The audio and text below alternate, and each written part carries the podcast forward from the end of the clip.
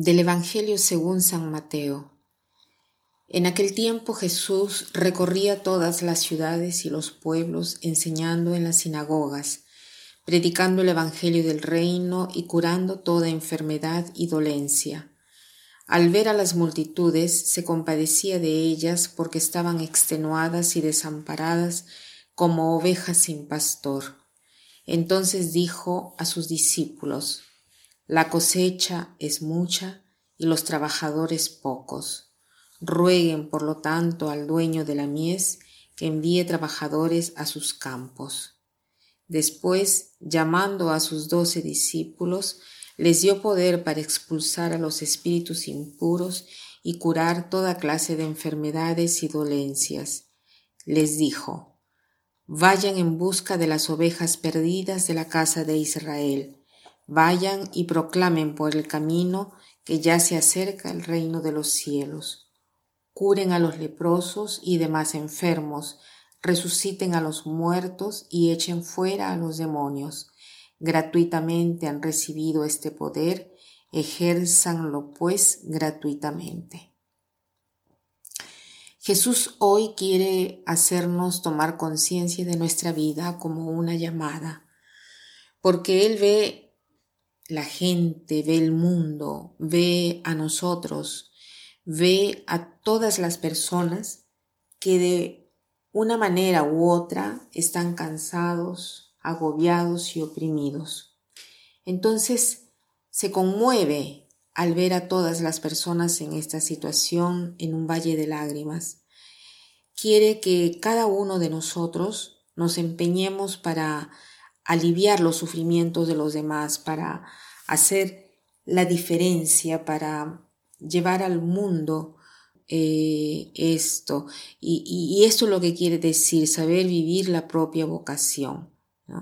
Entonces, eh, cuando Jesús dice, la cosecha es mucha y los trabajadores son pocos, rueguen, por lo tanto, al dueño de la mies que envíe trabajadores a sus campos, Quiere decir que es una invitación para cada uno de nosotros para ver qué cosa puedo hacer yo para ayudar a Jesús, para hacer algo por su reino.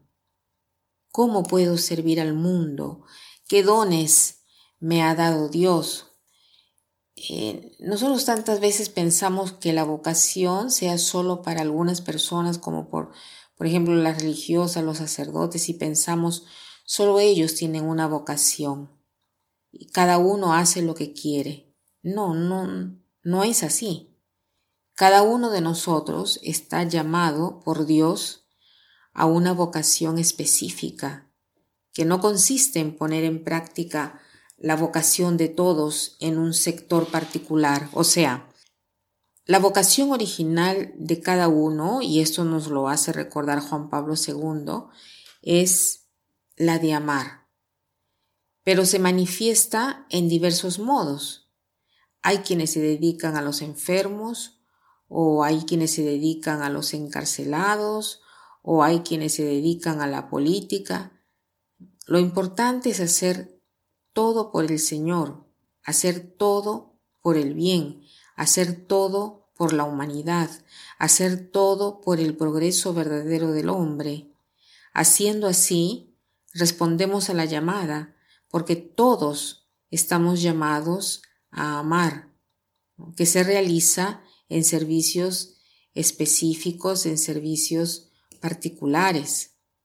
Entonces, aquí, cuando Jesús dice, la cosecha es mucha y los trabajadores pocos, rueguen por lo tanto al dueño de la mies que envíe trabajadores a sus campos, quiere decir esto.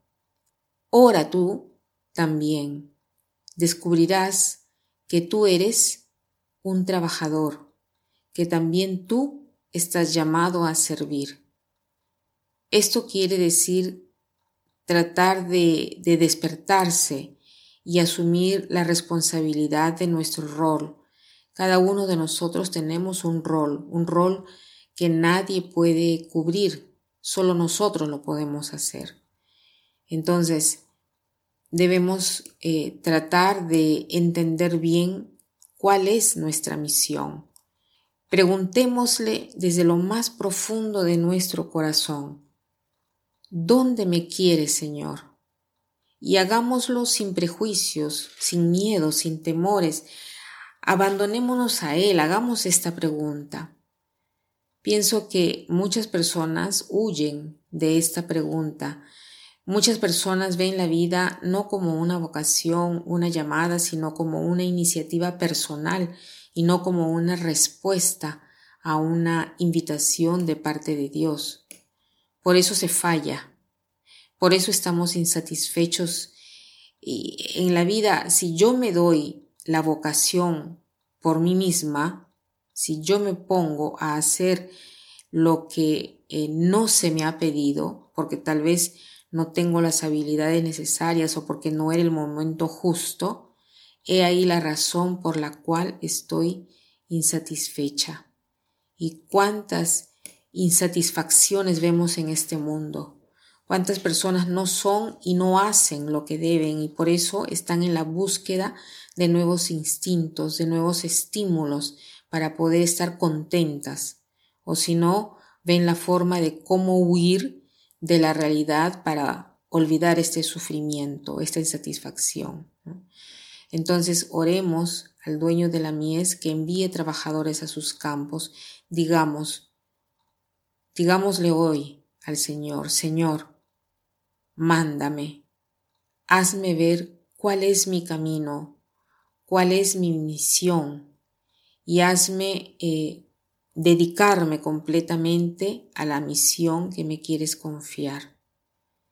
Y para terminar, quiero citar una frase que es de Albert Camus que dice así, No ser amado es una simple mala suerte.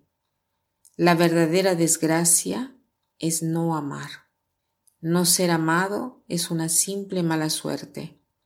La verdadera desgracia es no amar. Que pasen un buen día.